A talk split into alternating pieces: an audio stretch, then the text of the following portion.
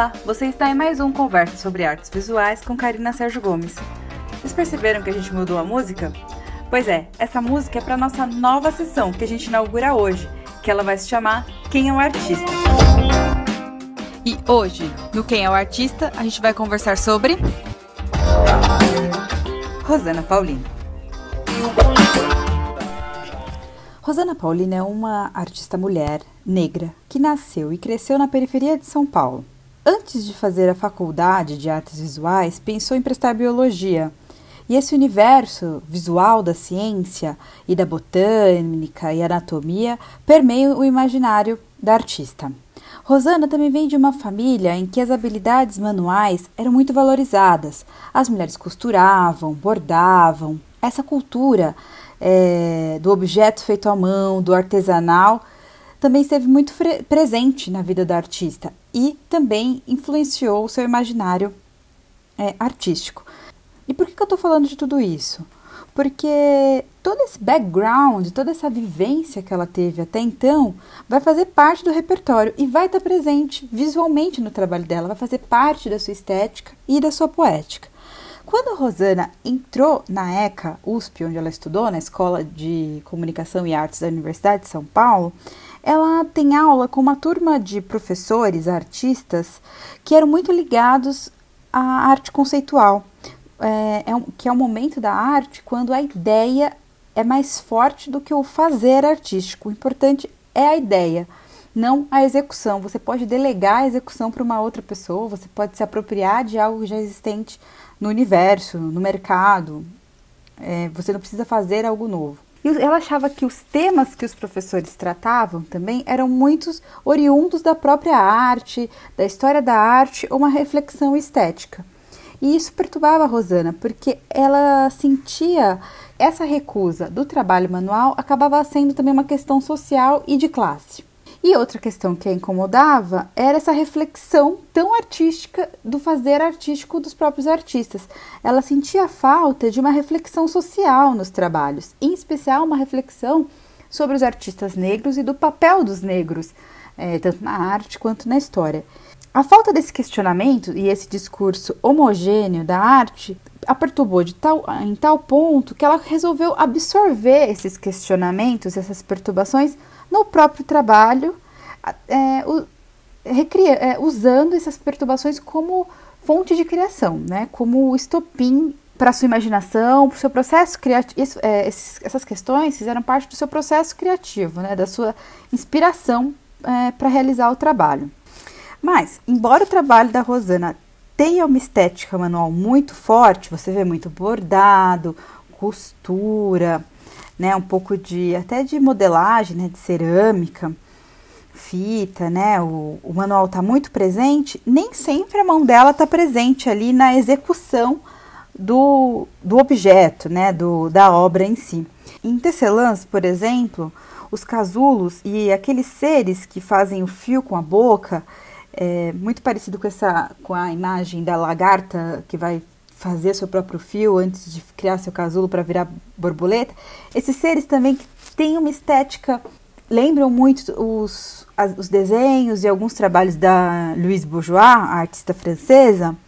É, esses, esses dois objetos, que com, esses, esses dois temas né, que compõem é, tecelãs, que é o casulo e, e esse animal, esse ser que vai produzir esse fio, eles não foram feitos exatamente pela artista. A Rosana ela criou alguns moldes e a partir desses moldes, uma empresa de faiança, de cerâmica, é, foi produzir em larga escala para produzir a quantidade suficiente para ocupar toda uma, uma sala, no caso a, nessa exposição que está na Pinacoteca. Então, a partir desse dado, a gente pode até dizer que o trabalho da artista tem essa influência dos artistas conceituais né? Ela absorveu uma, um pouco do, dos ensinamentos desses artistas, porque para esses artistas era muito importante a pesquisa. A pesquisa era, era um dado muito importante para a criação artística.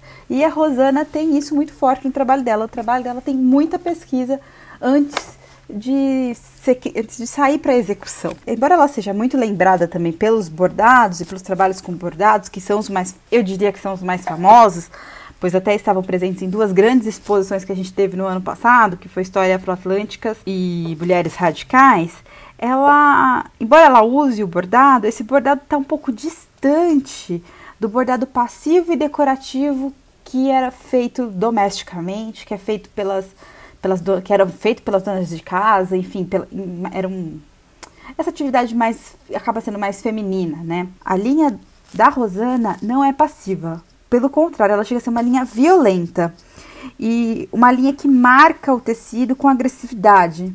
Ela diz que ela está interessada em causar marcas, assim, com, assim como as marcas que às vezes são provocadas quando a gente corta a pele e tem que costurar, aquela cicatriz, ela tá com a linha dela tem esse intuito, causar uma cicatriz, uma marca, algo que você olhe depois e você vai se lembrar por que, que aquilo aconteceu, quando foi.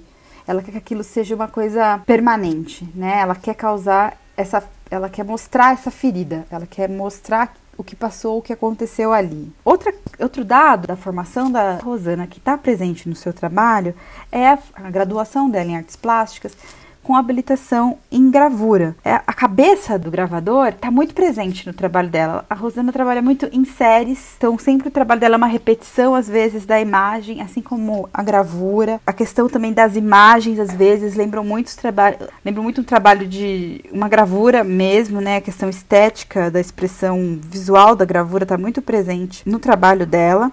E um dos trabalhos que isso fica mais claro, essa questão da série, é a Parede da Memória, em que ela trabalhou com apenas 11 fotos de família, em que ela costura é, essas fotos com um enchimento, que é como se fossem os patuás, uma referência às religiões africanas. A partir dessas 11 fotos, né, ela reproduz essas fotos tantas vezes que ela cobre toda uma parede. Essas fotos, então, são repetidas dezenas de vezes até chegar um, a, a cobrir todo, quase toda uma parede. Se você prestar atenção também nessas imagens apropriadas, tanto de foto quanto de livro, é, gravuras históricas, enfim, esse repertório visual que ela traz, que ela se apropria às vezes das imagens, ela tem sempre um tomzinho mais rebaixado quando a, a Rosana vai trabalhar com elas. A Rosana sempre baixa um pouco o tom, né? Tá sempre um pouco mais clara quase assim um tanto apagada. E ela traz esse dado desse dessa imagem mais clara, menos saturada, menos contrastada, porque ela diz que há uma tentativa constante de um apagamento do negro na história, um apagamento do negro na arte. E ela quer deixar esse dado enfatizado. Ela traz isso como um ela traz esse detalhe estético para reforçar o seu, o seu pensamento crítico. O trabalho da Rosana é aqueles que trabalham com contraste. Da mesma forma que ele é delicado, ele também é agressivo. E ele é cheio de camadas. Você, o primeiro impacto às vezes pode ser estético, pode ser um choque de beleza, que você fala, nossa, como isso é bonito. Mas quando você vai entrando nas camadas, você vai vendo o quanto é sério, o quanto é forte o que ela está falando e o, o, quanto é perturbador, muitas vezes, para não falar todas as vezes. Para trazer um pouco desse repertório dela da biologia como uma planta carnívora, né, que te atrai pela beleza e depois vai te golpeando aos poucos, assim, até você, enfim, desfalecer ou, na verdade, cair na real do que, que ela tá querendo falar. Bom, hoje sobre a Rosana Paulino era isso. Eu espero que vocês tenham gostado, que vocês tenham gostado dessa série. A minha ideia é trabalhar um pouco mais esses perfis individuais de artistas, às vezes com exposições que eles estão em cartaz, outras não, mas que você pode procurar. Quem quiser saber mais sobre o trabalho da Rosana Paulino, é só entrar no site dela www.rosanapaulino.com.br. Lá tem muita informação é, sobre o artista, tem texto, tem foto das obras, tem vídeo, tem depoimento dela. Então é uma fonte super bacana para quem quiser conhecer um pouco mais. E vocês têm entrado em contato muito comigo pelo Instagram. Eu achei muito bacana essa iniciativa de algum, ah, essa iniciativa que algumas pessoas tiveram. Então quem quiser me seguir no Instagram é letra K Sérgio Gomes, tudo junto. E se vocês tiverem dúvidas, questões, é, outras sugestões de conteúdo que vocês acham interessante eu trazer aqui para os podcasts, é, fala comigo no Instagram ou me manda um e-mail. É, é com o meu Instagram, ksergiogomes.gmail.com. Eu vou deixar esses dados é, no descritivo desse podcast. E a gente se vê eu espero que na próxima semana, mas em breve, para responder uma questão, para falar sobre algum tema importante das artes visuais ou para trazer um perfil de mais um grande artista. Obrigada e até a próxima.